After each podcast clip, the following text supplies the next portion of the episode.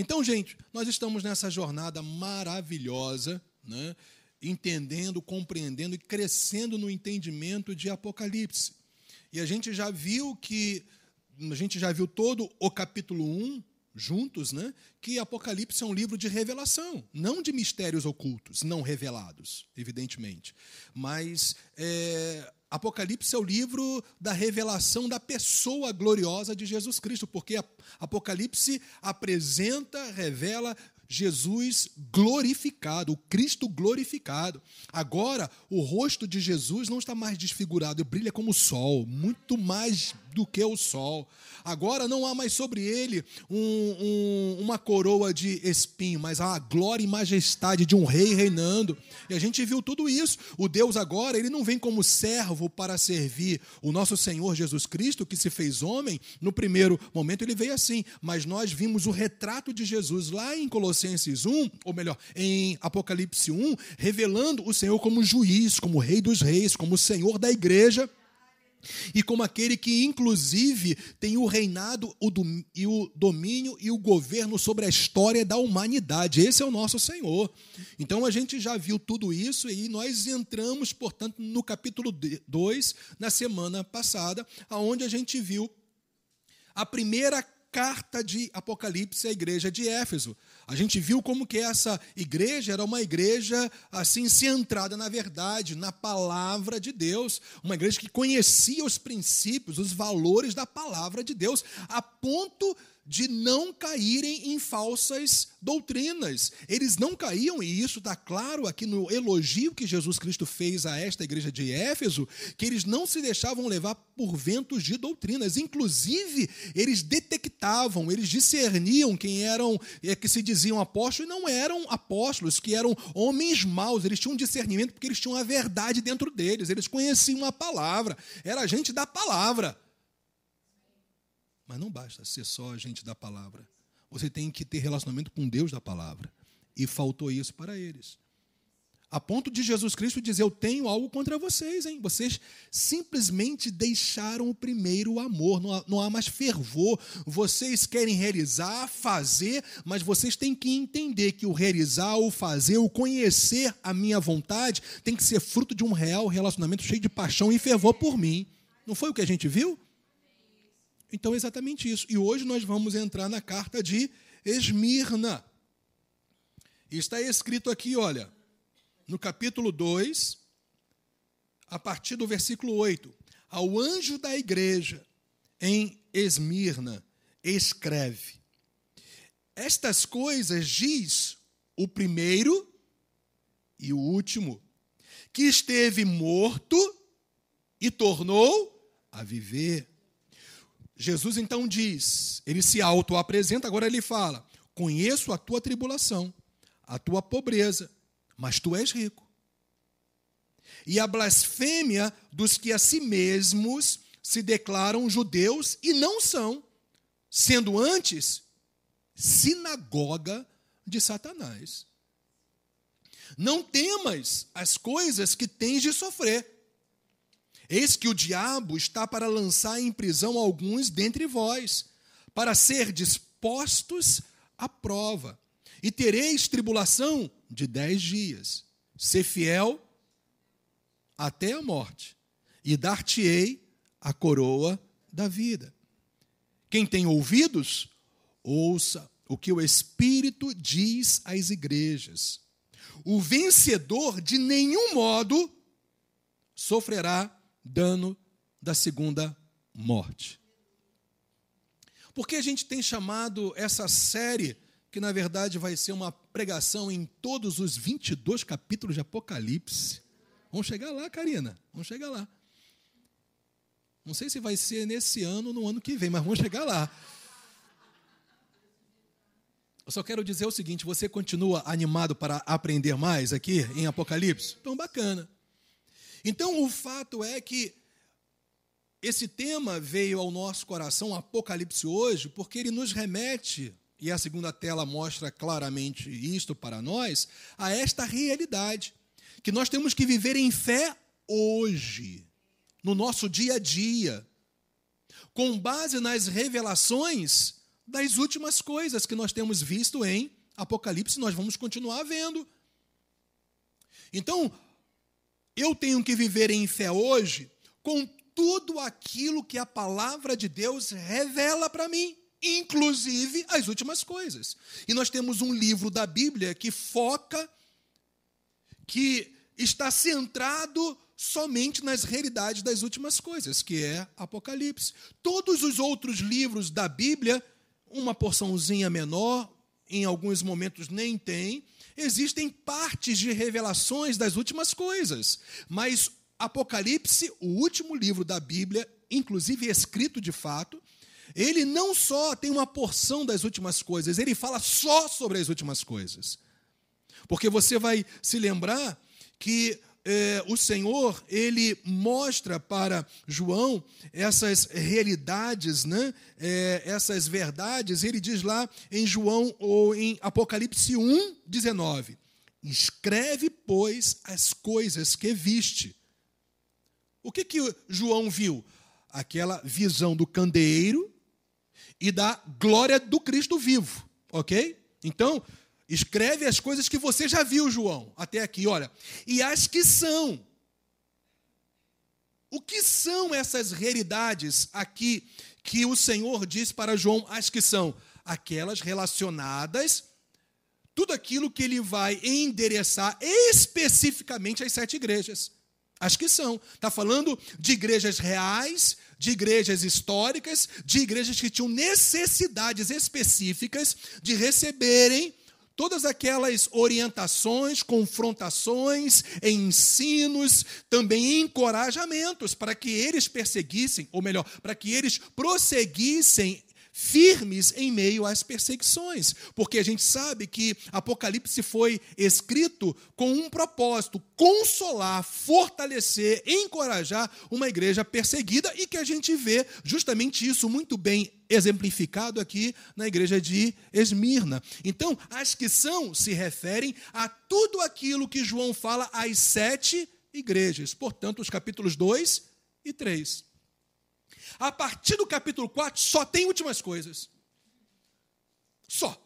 Até o capítulo 22. Que ele, é claro, endereça a essas sete igrejas, e a gente já entendeu por que isso, apesar de terem mais igrejas localizadas nessa região da Ásia Menor, que hoje é a Turquia, ele escreve somente a sete. Por quê? Porque sete, a gente sabe muito bem, é um símbolo profético de completude, de algo pleno, total.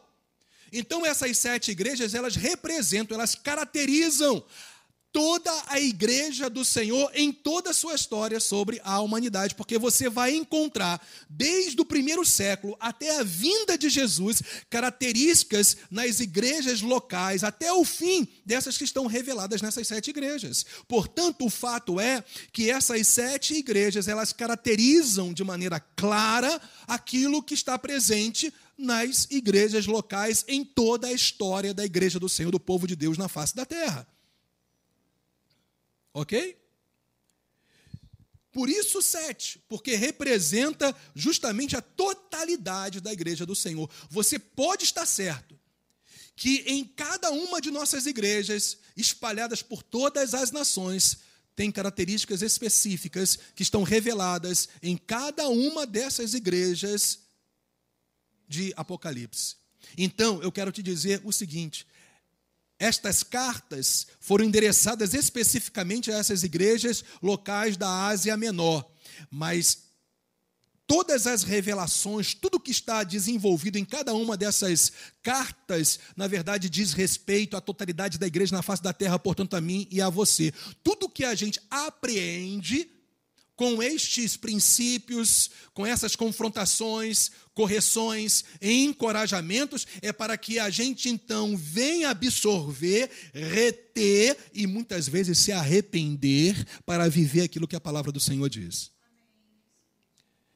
Então, quando a gente leu sobre Éfeso, minha gente, nós temos que realmente saber de onde a gente caiu, de onde nós perdemos o primeiro amor retornar a essas primeiras obras no sentido de fervor E isso está falando de arrependimento, porque arrependimento não está baseado em sentimentos.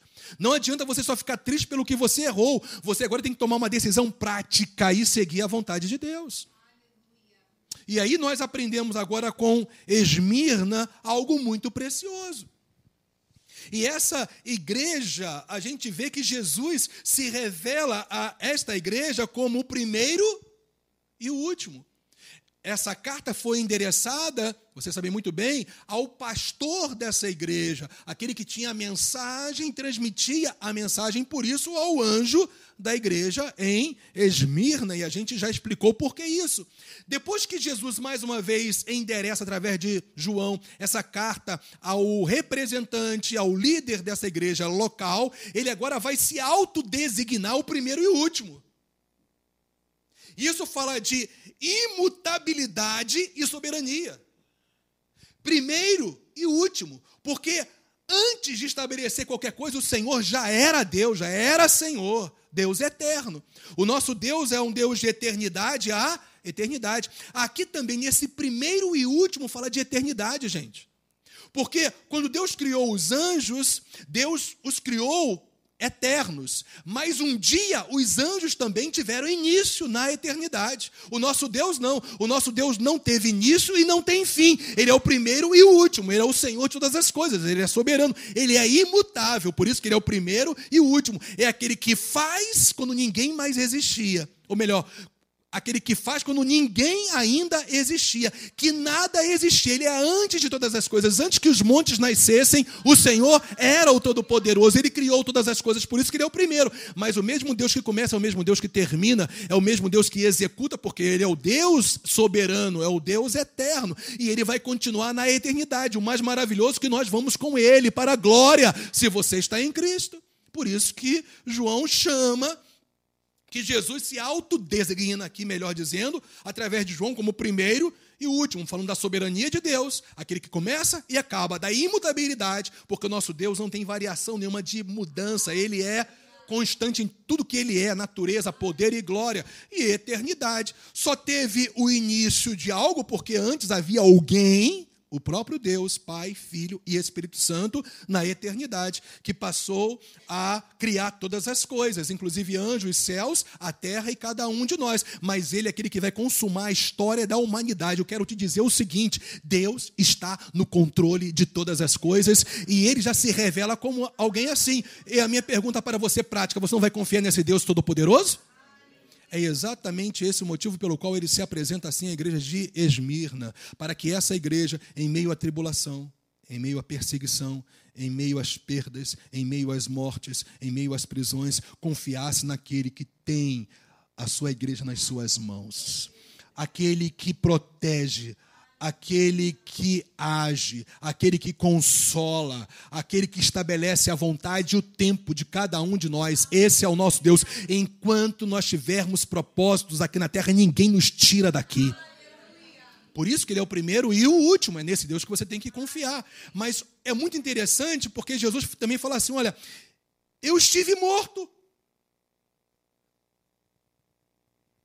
e tornei a viver. Ele está falando, eu me encarnei por vocês.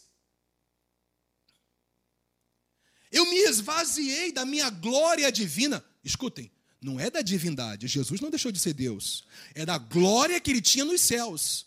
Ele se esvazia dessa glória celestial, se torna homem e morre no nosso lugar, como nosso representante, como nosso substituto. Ou seja, Esmirna esse é o Deus que vai zelar pela sua vida. Eu carreguei sobre mim a maldição de vocês, então eu vou cuidar de vocês em todo o tempo. Essa palavra não é para mim? Não é para você hoje?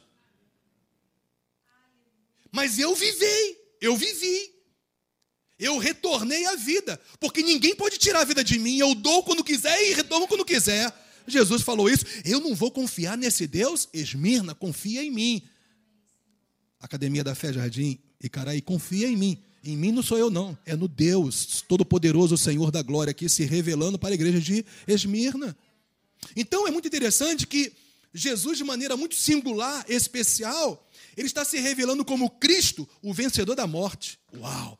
Nós aprendemos no versículo 18 de Apocalipse 1 exatamente isso. Olha só, é, é, eu vou voltar um pouquinho na última parte do versículo 17. Você vai se lembrar que eu disse, que eu mostrei, que eu confirmei que se você entende o capítulo primeiro, a gente passou um bom tempo nele, você vai ter todas as condições de entender tudo mais que estiver revelado nos próximos capítulos até o 22. Então você vai ver que Jesus, ele repete as mesmas autodesignações que já tinham sido reveladas a João quando João teve uma visão do Senhor Jesus glorificado. Por quê? No versículo 17, no final, ele fala para João assim: Não temas, eu sou o primeiro, o último, a mesma designação. Mas aí ele diz: Olha só, e aquele que vive, estive morto, mas eis que estou vivo pelos séculos dos séculos, e tenho as chaves da morte do inferno. Em outras palavras, Jesus está falando: Eu sou o vencedor da morte. Ora, se eu sou o vencedor da morte, aquele que crê em mim não permanecerá na morte, mas viverá comigo para sempre. Esta é a palavra de consolo que Jesus tem para a igreja de Esmirna. E esta é a palavra de consolo que tem que durar por toda a nossa vida. O nosso Senhor venceu a morte, como Ele não vai cuidar de você nas outras pequeninas coisas, o que pode ser maior do que a morte. Mas a Bíblia fala que um dia, por Ele ter vencido a morte, a morte vai estar debaixo dos seus pés. O último inimigo a ser vencido vai ser a morte. Um dia, todos nós em Cristo Jesus entraremos na eternidade de glória e não mais haverá maldição da morte, não mais haverá destruição, porque nós viveremos com Ele por toda a eternidade. Por que isso? Porque Ele venceu. Ele é o Cristo vencedor da morte, o que vive eternamente. Então, está apto, está apto a dizer, como faz nesta carta: ser fiel até a morte, dar-te-ei a coroa da vida. Ora, o Senhor vai pedir algo para você, vai requerer algo para você, mas Ele vai te ajudar, porque Ele venceu a morte. Então, quando Ele fala, ser fiel até a morte, dar-te-ei a coroa da vida, é muito mais do que uma exigência. É uma exigência, é uma ordenança, mas fundamentado na rocha. Eu vou ser fiel até a morte, não com a minha força. Jesus vai me ajudar, ele vai me dar poder, ele vai me fortalecer. Tudo posso em Cristo que me fortalece. Isso vai até o fim. Mas quem vai me fortalecer? O Senhor que venceu a própria morte, ele estará comigo. Ora, se ele venceu a própria morte, eu não vou ter nem medo da morte. Eu fiquei mal naquele período aí da, do pico da Covid. Fiquei com mais de 50% do meu pulmão tomado. Eu ia para a janela para abrir a janela, estava no ar, mas eu ia para a janela de casa para puxar um ar porque não tinha. E eu bati o pé que eu não ia ficar em hospital. Experiência minha, tá bom? Estou falando, não estou estabelecendo doutrina nenhuma aqui. Mas eu me posicionei em relação a isso. Eu não vou para o hospital. Eu fiquei pensando nos meus velhinhos em casa. No meu pai e na minha mãe, 93 anos, 84 anos naquela época, né? Não era 92 e 83. E eu imaginava a minha esposa, aquela situação, as minhas filhas, porque elas não, não teriam condições de me visitar. Eu fiquei o tempo todo pensando nelas. E chegou um tempo que eu não conseguia nem mais respirar, que eu falei: será que o meu tempo está acabando aqui na terra? Será que Deus não tem mais propósito nenhum? Eu falei: Senhor, se o Senhor tem propósito comigo, então eu estou tranquilaço. Porque, gente, eu não tive em nenhum momento medo da morte, porque eu sei para onde eu vou. Eu ficava pensando como essa menina ia suportar sem a minha presença. Eu falei. Vocês lembram que eu falei na semana passada? Quando Jesus fala para que aquela igreja ela voltasse ao primeiro amor, né? Eu falei o quanto eu era apaixonado pela minha esposa, não é? Lembra disso? Mas, gente, ela é caidinha por mim. Apaixonadíssima. Apaixonadíssima. É apaixonadíssima mesmo. E eu ficava pensando nas minhas filhas, Senhor e tal. E aí, é claro, vinham os ataques das trevas. Você vai morrer. e a gente se posicionou. Teve dias que o ataque era tão grande que eu tinha que chamar minha esposa para orar, que eu não conseguia articular palavras, porque eu não conseguia, eu pensava e não conseguia articular. A pressão era terrível, gente, mental, emocional, espiritual, física, tudo sendo bombardeado. E a gente se posicionou, mas em nenhum momento eu tive medo da morte. Ficava pensando, os meus pais, eu não posso morrer antes dos meus pais, eles vão sofrer demais. Essa menina vai ficar coitada, viúva novinha, viúva, as minhas filhas, meu Deus, elas. E aquela situação toda, mas em nenhum momento eu pensei em mim. Entende isso, gente? Sabe por quê? Porque eu estava seguro nesta realidade. Se for para morrer fisicamente, eu vou viver eternamente com meu Cristo. Gente, é ganho viver nessa terra e, inclusive, ser usado pelo Senhor para abençoar vidas, mas é lucro estar com Ele na glória. Eu não sei até quando eu vou ficar, provavelmente até os 90 anos aqui sem usar fralda geriátrica, muleta e nem dentadura. Aleluia. Eu vou ser que nem a Tereza, eu tô, eu tô só mirando nela, nela, só nela, igualzinha, assim, ó, quero ser igual a ela. 87 anos. Azuma, gente. Vocês não viram nada ela no retiro. A menina deu um pique que eu falei: não, ela não tem essa. Não vou falar a idade, não, tá, Zuma? A Tereza eu sei que deixa, mas eu não sei você, então não vou falar, não. Dando um pique, eu falei: que que é isso, a baixinha? Pronto, pronto. Pode, pode. O pessoal que está pela internet, ela falou que pode, pode. 83 andando mó pique. Quero seguir essa garotada, gente. Olhando, olha, é assim. E quem sabe, né, gente? eu recebo aquela catuaba de Abraão.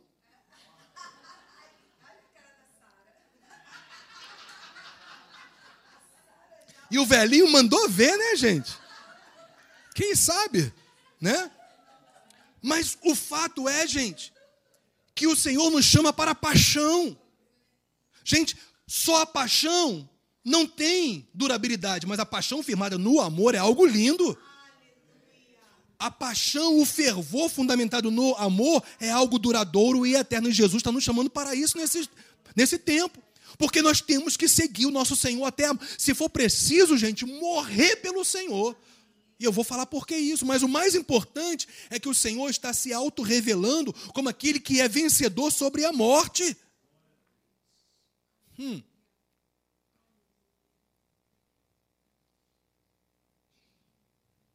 E ele fala: esse Deus Todo-Poderoso, que se encarnou e venceu a própria morte, que é o primeiro e o último, ele fala algo que só ele pode falar, ninguém mais pode falar.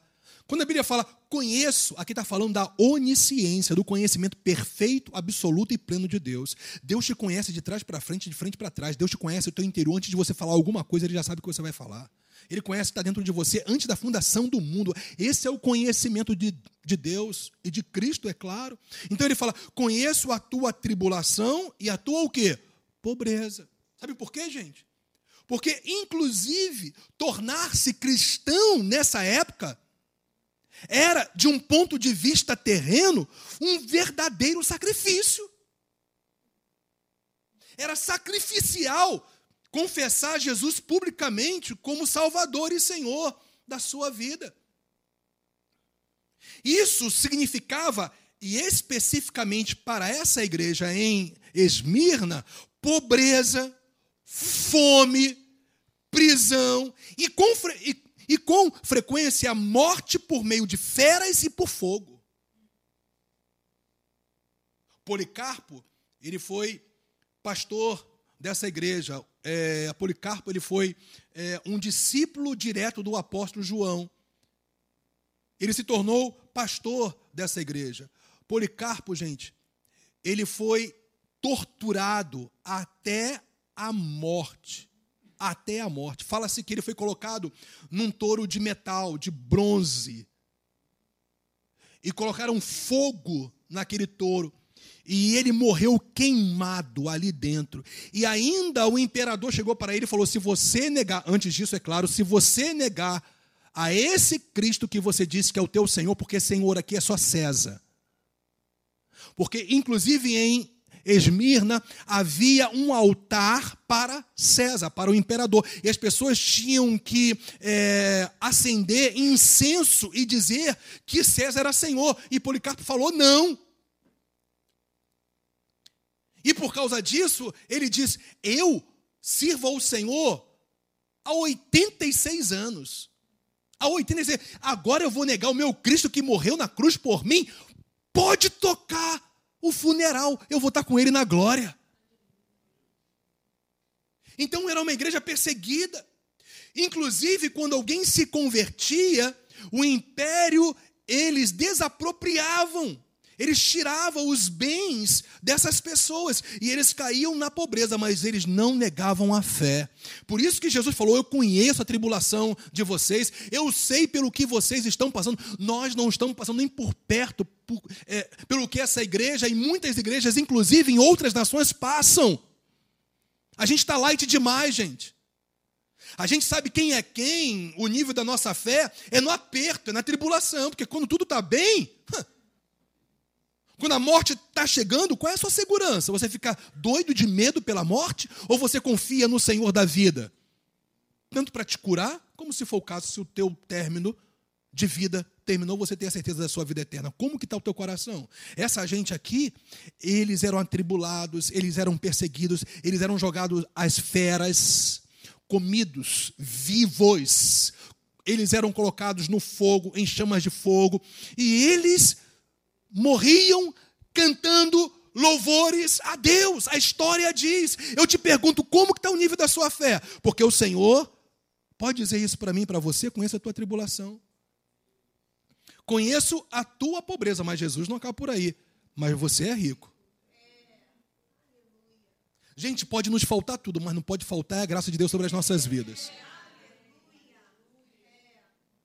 É claro que a gente conhece um Deus de provisão maravilhoso, Deus de promessas, Deus que cumpre a sua palavra, mas isso não nos isenta de adversidades e pressões. Então o fato é o seguinte: eu sou rico de quê? O que adianta eu ter bens, tesouros nessa terra e perder a minha alma? O que adianta eu usufruir de uma bela viagem com familiares, com amigos ou com o meu cônjuge, ter condições de é, é, é, é comer nos melhores restaurantes, de ter um ótimo carro, de morar num ótimo lugar e não ter a certeza da minha salvação em Cristo Jesus. O que, que, é de, o que, que são 86, 90 anos nessa terra comparado à eternidade? Mas Jesus falou: Eu conheço a tribulação de vocês. Eu sei que diante dos olhos do mundo vocês são pobres, mas eu sei que vocês são ricos da minha graça, do meu poder, da minha unção, daquilo que eu tenho dado para vocês. Vocês não têm desistido, vocês têm perseverado. As adversidades não têm sucumbido sucumbido vocês, pelo contrário, vocês estão crescendo cada vez mais. Quanto mais o inferno aperta vocês, mais vocês crescem. Quanto mais o diabo se levanta, mais firmes vocês estão. Eu conheço quem são vocês, vocês são os meus discípulos verdadeiros. Essa é a palavra de Jesus para Esmirna. Agora, eu tenho que fazer um autoexame junto com você. Eu estou nisso aqui também, eu estou enquadrado nisso aqui, porque essa carta é para mim e para você hoje. O verdadeiro homem e mulher de fé é aquele que é conhecido pelo Senhor por aquilo que vive, não por aquilo que tem. Hum. Vai comigo em Mateus.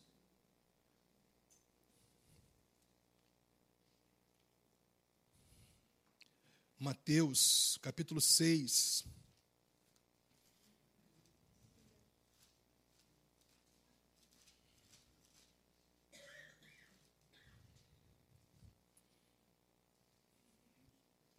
Mateus, capítulo 6, versículo 20,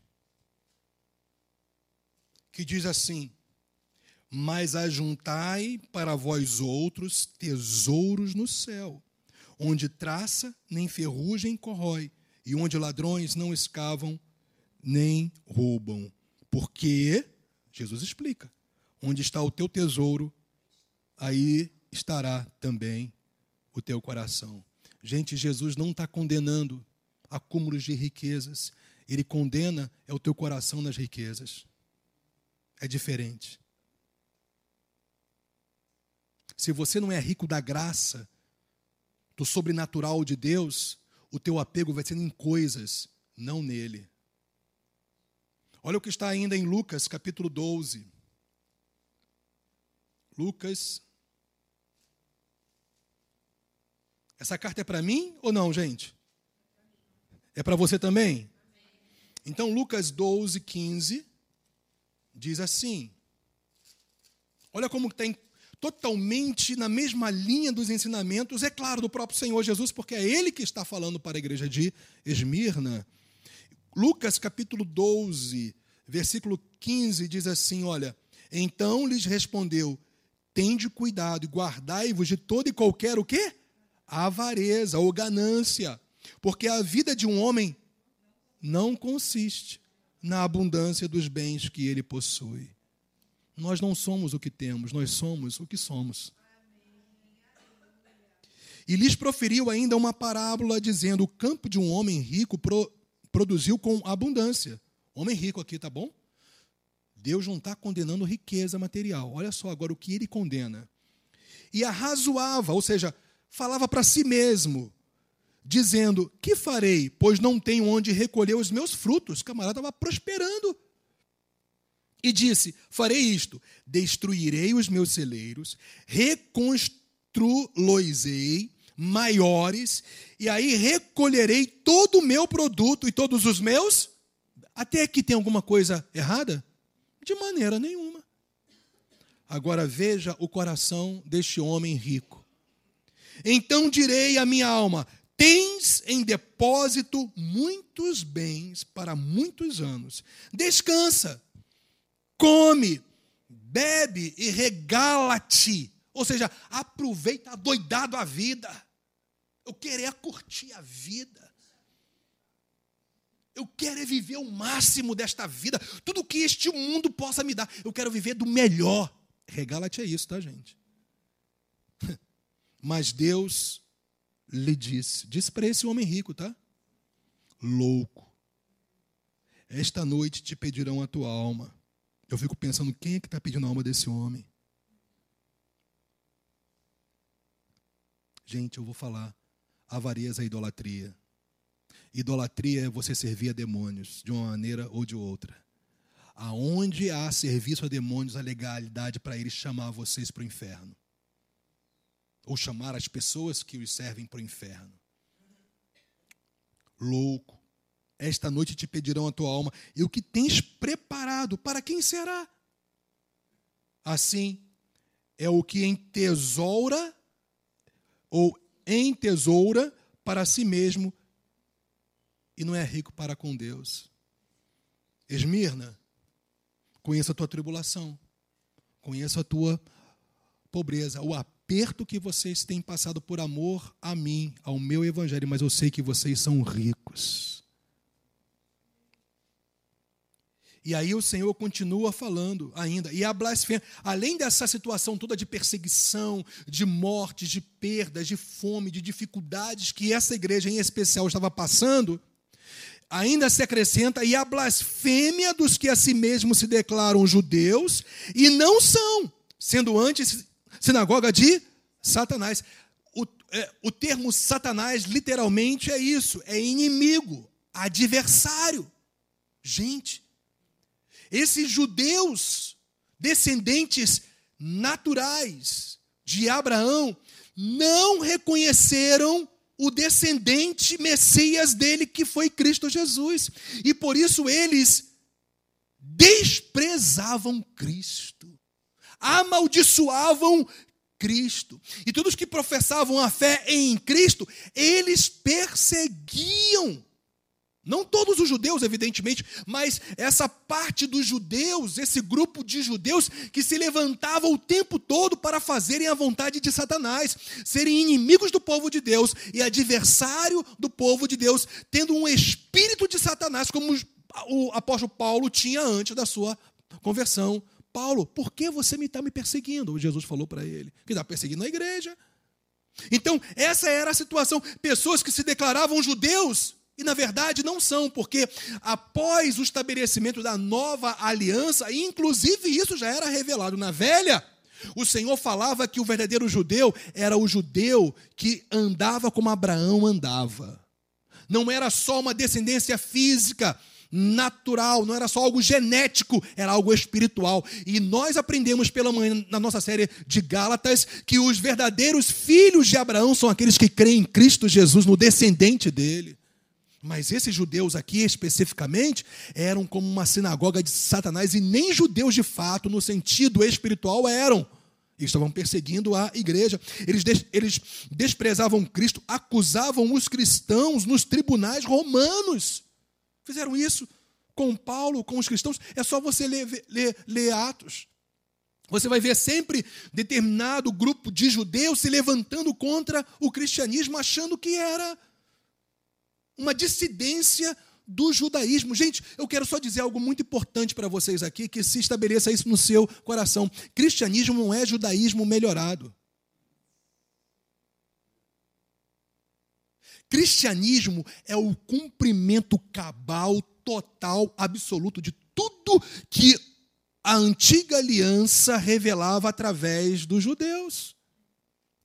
O cristianismo é vida de Cristo na veia. Cristianismo é poder do Espírito Santo.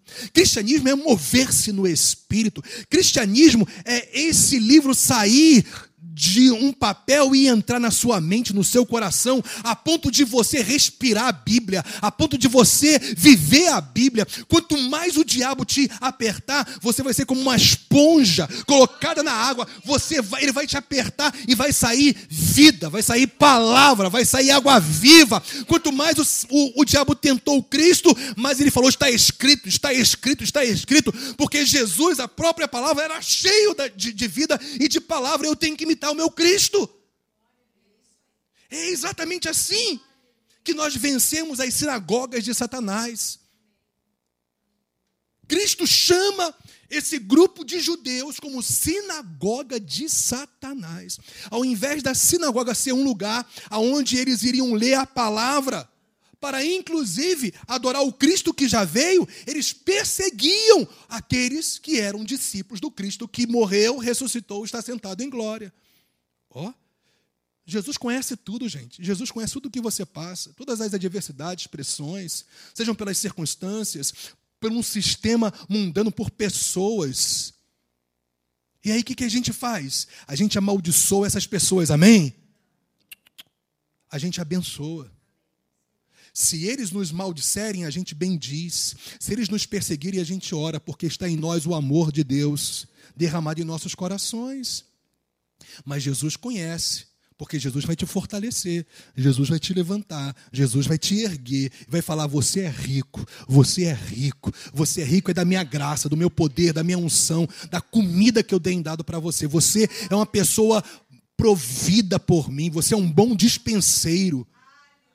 Você tem tudo o que você precisa na dispensa. Eu só tenho isso para te dizer: se você tem Cristo, você tem tudo. Se você, se você não tem Cristo, você não tem nada que o pessoal da internet ouça isso também. Se você tem Cristo, você pode estar tribulado, com perdas e ainda pessoas te perseguindo. Mas se você tem Cristo, você tem tudo. Você tem poder, você tem graça, consolo, alegria na tristeza, paz na angústia, vitória contra os seus inimigos e certeza de que em todas essas coisas nós somos mais do que vencedores. Você tem tudo quando você tem Jesus. Se você tiver é, uma conta recheada de, de euro, de dólar, de reais, mas se não tiver Jesus, é até para sua perdição. Você não tem nada. Eu sei que vocês estão sendo atribulados. Eu sei que vocês são pobres financeiramente, mas vocês são ricos. Eu sei que vocês estão sendo perseguidos blasfemados, desprezados, e inclusive as pessoas me desprezam, mas eu quero te dizer uma coisa: eu estou com vocês, porque eu venci a própria morte, eu sou o vencedor da morte. Então vocês podem passar por qualquer coisa, por qualquer coisa, mas eu vou estar ao lado de vocês até a consumação dos séculos. Eu vou ser a proteção de vocês, eu vou ser o consolo de vocês, eu vou ser a alegria de vocês, eu vou ser a, eu, eu, eu vou ser a vitória de vocês, eu vou ser a paz de vocês, eu vou ser o alimento de vocês, porque quem de mim de, me quem de mim se alimenta, de mim viverá. Eu estou acelerado hoje, né? Não temas. Não temas as coisas que tens de sofrer. Gente, quem pode falar isso para mim para você? Só Jesus. Se uma pessoa comum como eu, de maneira humana, fala, não tenha medo do que você vai passar, não, você vai tremer nas bases, porque não tem garantia nenhuma, mas o meu Jesus, o meu Senhor pode falar para você, não temas. Eu vou repetir o que Jesus declarou: não temas as coisas que tens de passar. Escutem, não tenham medo pelas coisas que vocês vão passar. Não tenham medo. Por quê? Porque aquele que venceu a morte, o vencedor da morte, está comigo. O que, que ele não vai fazer por mim? Me sustentar? E ele vai falar agora o que, que eles iriam passar.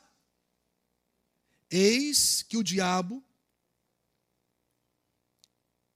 está para lançar em prisão alguns dentre vós. Que, imaginou? A gente está numa reunião, encontro de domingo à noite aqui, adorando, louvando a Deus. E aí, Jesus Cristo vem e traz uma revelação. Alguns de vocês vão para a prisão. Quero saber aqui quem ia sair correndo para preparar o passaporte para ir para Portugal.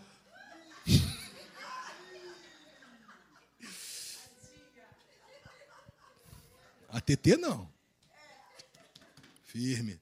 Eu quero saber quem ia sair correndo. Que Jesus, se for para eu passar, eu vou passar. Se o Senhor estiver comigo, me basta. Não temos as coisas que tens de sofrer. O diabo, o que, que significa o diabo, gente, aqui? O fato é que os próprios judeus eram instrumentos usados pelo próprio diabo, como também é claro os romanos e outras pessoas, perseguindo a igreja do Senhor Jesus Cristo. Então, o diabo estava por detrás, é claro, das ações, mas o homem, com o seu coração corrompido, resolvia e decidia perseguir a igreja do Senhor Jesus. Porque eu quero dizer uma coisa para vocês: naquele grande dia, diante do tribunal do Senhor, Deus não vai responsabilizar nenhuma besteira que você fez, porque o diabo te tentou, ele vai responsabilizar você, a mim, a todos nós. A diferença é que nós vamos receber um galardão, aqueles que perseveram até o fim, segundo as nossas obras, porque eu já tenho a vida eterna. O apóstolo Paulo fala que todos nós lá em Coríntios teremos que comparecer diante do tribunal de Cristo para recebermos segundo as nossas, as nossas obras. O que for palha, madeira e feno, vai se queimar, não vai sobrar nada, mas o que for prata, ouro e pedras preciosas, vai queimar e vai purificar ainda mais. Porque palhas, feno e madeira é aquilo que eu faço com a minha carne, muitas vezes por orgulho, só para as pessoas me verem. Mas aquilo que eu faço, cheio de paixão pelo Senhor, é sustentado até o fim. E eu vou receber segundo essas obras. Agora, o ímpio, quando o ímpio comparecer, lembra quando o Senhor Jesus voltar em glória, nós vamos ver isso é, claramente, ele vai separar as ovelhas e vai colocá-las à sua direita, e os bodes, que é uma figura dos ímpios, à sua esquerda. Para estes, à sua direita, ele vai falar: entram na vida eterna, na glória. Para esses, à sua esquerda, diante do tribunal dele, ele vai trazer uma condenação, uma pena final, segundo as obras dessas pessoas. Um Hitler que vai estar diante do Senhor naquele grande dia, ele vai receber segundo as suas obras, a pena vai ser alta. Todos passarão a eternidade afastados da graça do amor de Deus, debaixo do juízo e da ira de Deus. Todos irão, até o diabo e Satanás, o diabo e seus demônios serão atormentados por toda a eternidade. O diabo na eternidade não vai atormentar ninguém, ele que vai ser atormentado.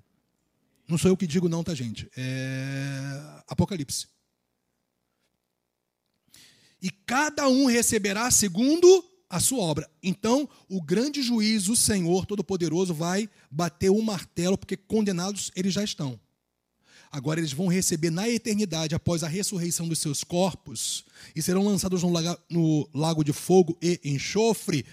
Ele, cada um deles vão receber segundo aquilo que eles fizeram nessa terra. Um pai de família, uma boa pessoa, que achou que era salvo pelas obras, a pena dele vai ser terrível, porque uma, a menor pena no inferno não queira ter, não. Mas evidentemente que o acúmulo das obras malignas de cada um vai determinar a pena eterna, a pena final do Senhor. Então a minha parte é ser fiel até a morte. Se o diabo, através de pessoas, quiserem me lançar na prisão, que seja. Se essa for a vontade de Deus, sabe por quê? Porque ele diz: para ser dispostos à prova. É uma verdadeira prova de fé. Vai comigo, rapidamente.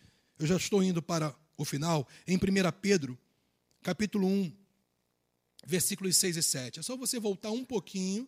1 Pedro, capítulo 1. Olha como está em linha com todas as revelações bíblicas, gente.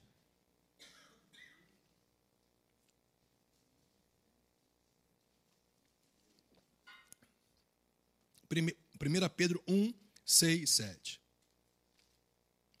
Nisto exultais, está falando da salvação em Cristo. Os capítulos de 3 a 5 está falando da salvação em Cristo, ok? Então, nisto exultai, se alegrem, embora no presente, por breve tempo, se necessário, sejais contristados por várias provações. Para que, uma vez confirmado o valor da vossa fé, muito mais preciosa do que o ouro perecível, mesmo apurado por fogo, redunde em louvor, glória e honra na revelação de Jesus, ou seja, na manifestação da sua segunda vinda. É exatamente isso que Jesus está falando aqui. Eis que o diabo está para lançar em prisão alguns dentre vós, para ser dispostos à prova.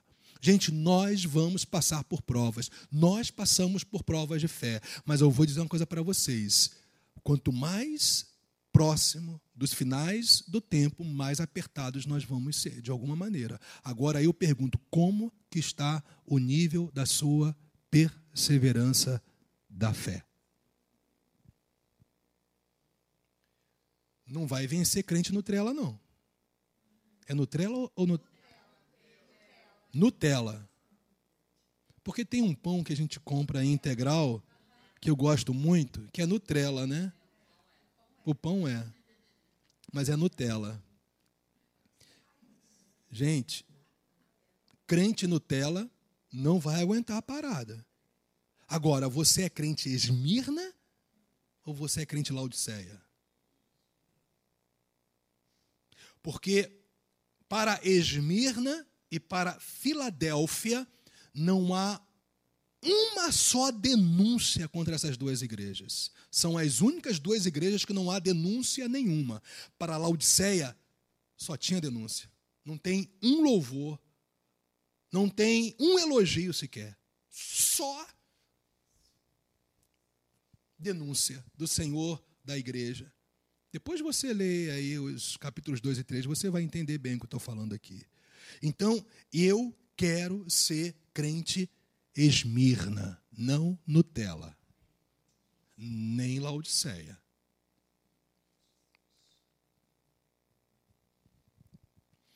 E aí o Senhor finalmente diz: E tereis tribulação de dez dias. Dez aqui, gente, é figurado, é simbólico, como quase todo livro de Apocalipse. Tem literalidade, mas a sua grande maioria de fundamentos de revelação é simbólico. E dez dias aqui também é simbólico. Qual é, o, qual é o significado de dez aqui? Vai ser um tempo definido, cheio, mais breve. Ok? Definido, cheio, mais breve. São as três características da figura de linguagem 10 aqui, no contexto de Esmirna. Vão ser dez dias completos, definidos, cheios, mas também breves. Então eles vão passar por breve tempo na prisão, mas que, evidentemente, eu não sei se vocês conhecem um pouquinho da história da igreja ou, daquele, ou daquela época. Gente, um dia, dois dias, três dias numa cela romana era a coisa mais terrível que poderia haver para, um, para uma pessoa que estava sendo perseguida por esse império. As pessoas pegavam todo tipo de enfermidades, doenças, lepras. Eles eram jogados como lixo, não eram alimentados eram torturados muitas vezes, colocados em troncos.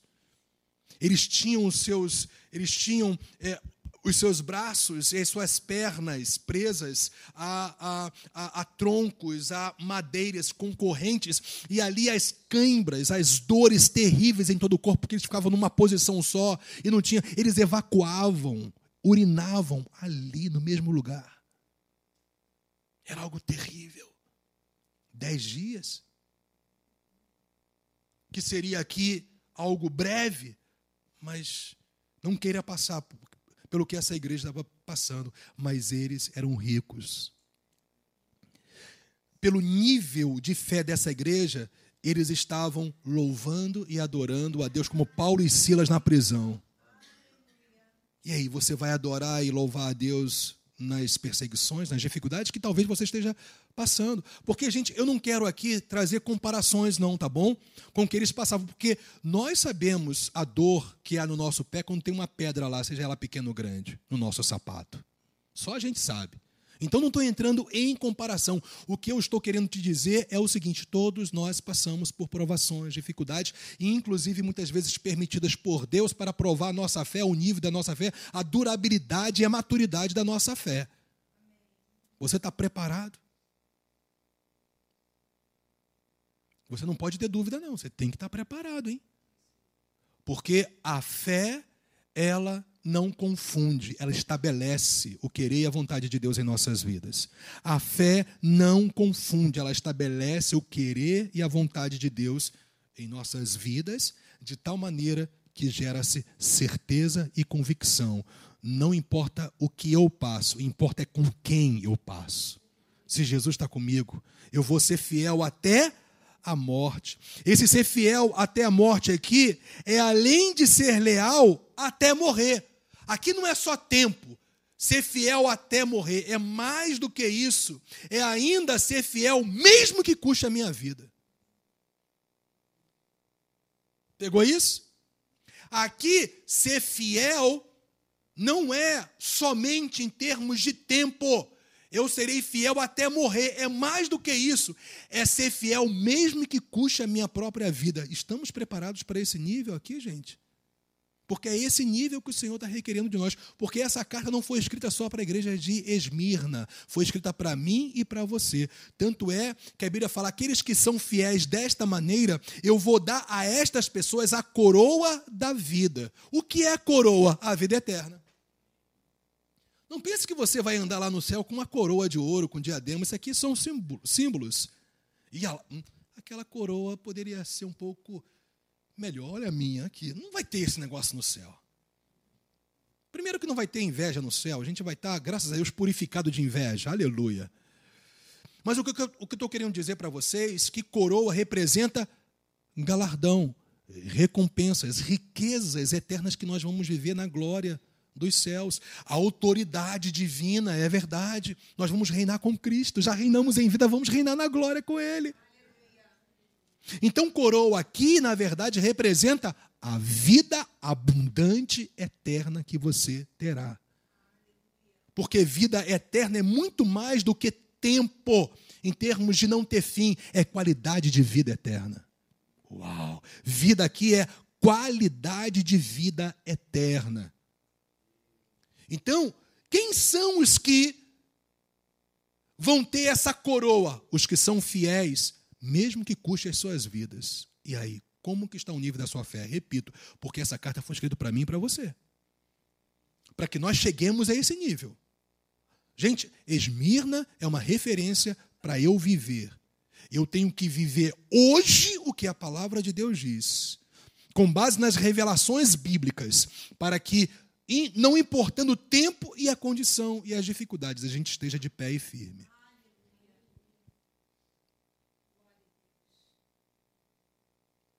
Talvez eu tenha passado uns dias mais difíceis da minha vida em algumas semanas passadas aí. Estava eu curtindo com a minha esposa algumas semanas atrás, acho que mais de um mês, não é isso? Mais de um mês. Na maior, nice. Relaxadésimo.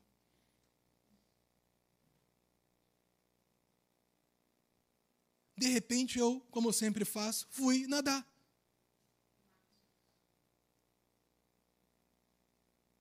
E aí eu saí do mar, não sei quantos metros, talvez uns 50, uns 50, 60 metros, não sei bem. E eu comecei a ver tudo, tudo turvo, perder as forças. O coração deu uma acelerada e eu comecei a perder os sentidos nadando. Era para morrer, era ataque do inferno para morrer, gente.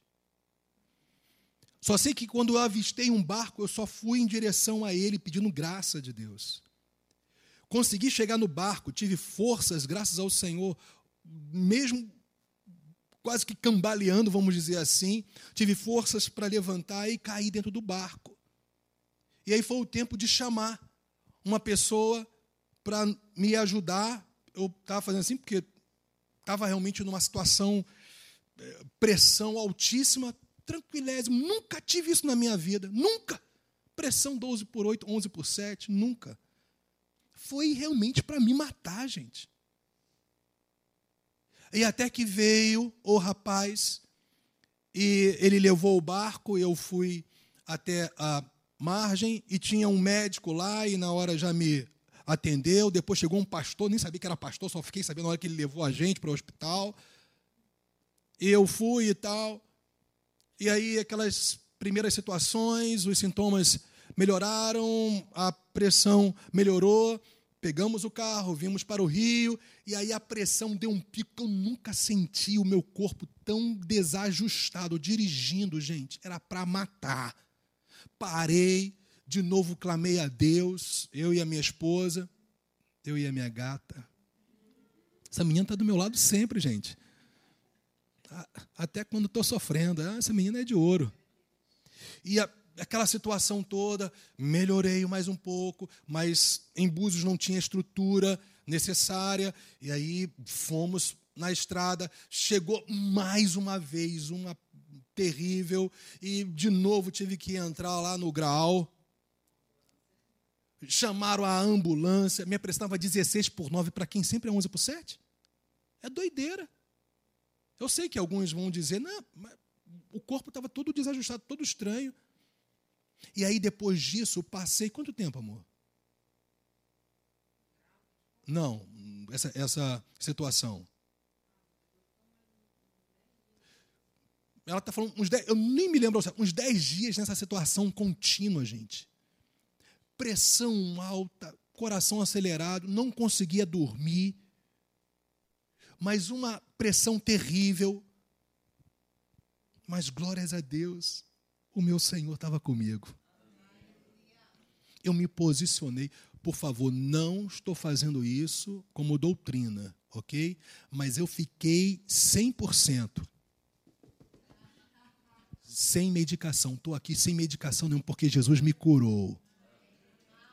Todos os desajustes de pressão arterial, batimento cardíaco acelerado, não tenho mais nada. Sabe por quê? Porque nós somos provados naquilo que a gente crê.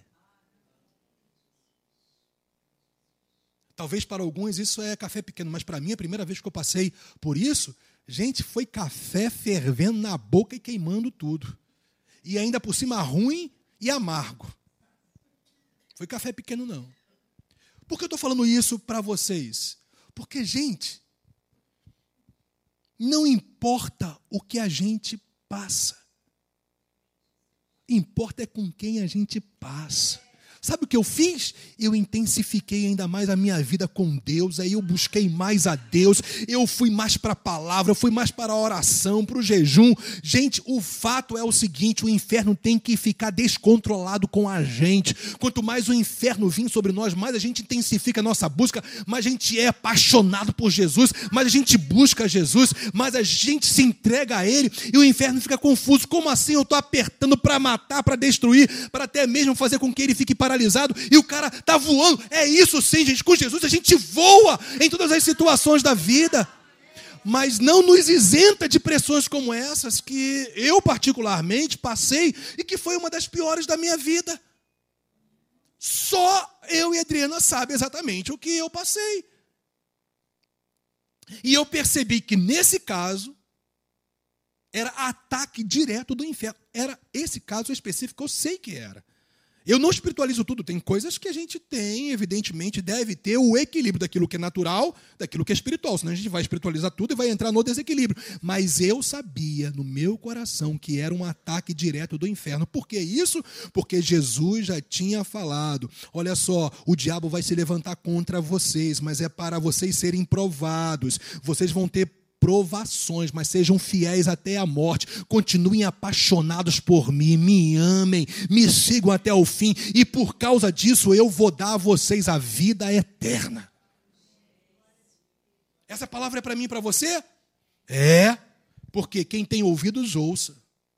O que o Espírito diz às igrejas, a Esmirna, a Pérgamo, a Éfeso, a Laodiceia, a mim, a você. A todos nós.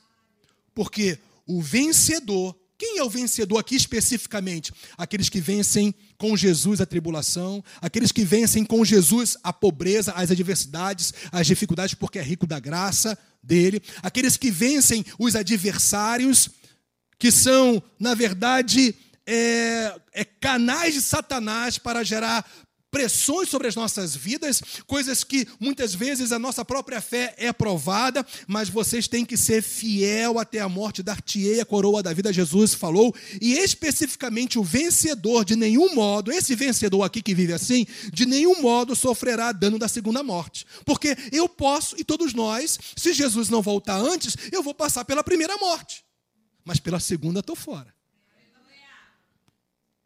Um dia a minha alma e o meu espírito descolará do meu corpo físico. Eu vou para debaixo da terra. Se Jesus não voltar antes, e os bichinhos vão me comer. O meu corpo. A mim não, o meu corpo. E eu vou estar com os negões no céu, com os africanos pulando. Eu vou receber cintura Hoje é dura, mas eu vou ter molejo lá no céu. Eu vou ficar do lado deles. Eu vou pular, eu vou dançar. Eu vou celebrar com eles. Eu vou para os africanos. Eu não vou ficar com vocês, não. Eu não vou ficar com os branquelos no céu. Eu vou ficar com eles. Eu vou dançar, celebrar, me alegrar. Porque uma coisa que africano sabe fazer é festa. Eu vou ficar do lado deles. Porque a Bíblia fala que vai estar no céu todas as nações, línguas e povos, então. Sabe por quê, gente? Eu não quero prender mais vocês, eu estou vendo que estou muito animado. Mas o fato é que todos nós vamos passar se Jesus não voltar pela primeira morte. Mas aquele que vence não passa pela segunda morte. E a segunda morte é a morte eterna, é a separação eterna da graça, do amor e da bênção de Deus. Que você nem pense em duvidar. O inferno existe, o juízo eterno existe, mas o céu glorioso do Senhor também existe. Coloque a sua fé nele e seja fiel até a morte, mesmo que custe a tua vida, seja fiel, porque o Senhor vai te recompensar. Vamos ficar de pé, gente.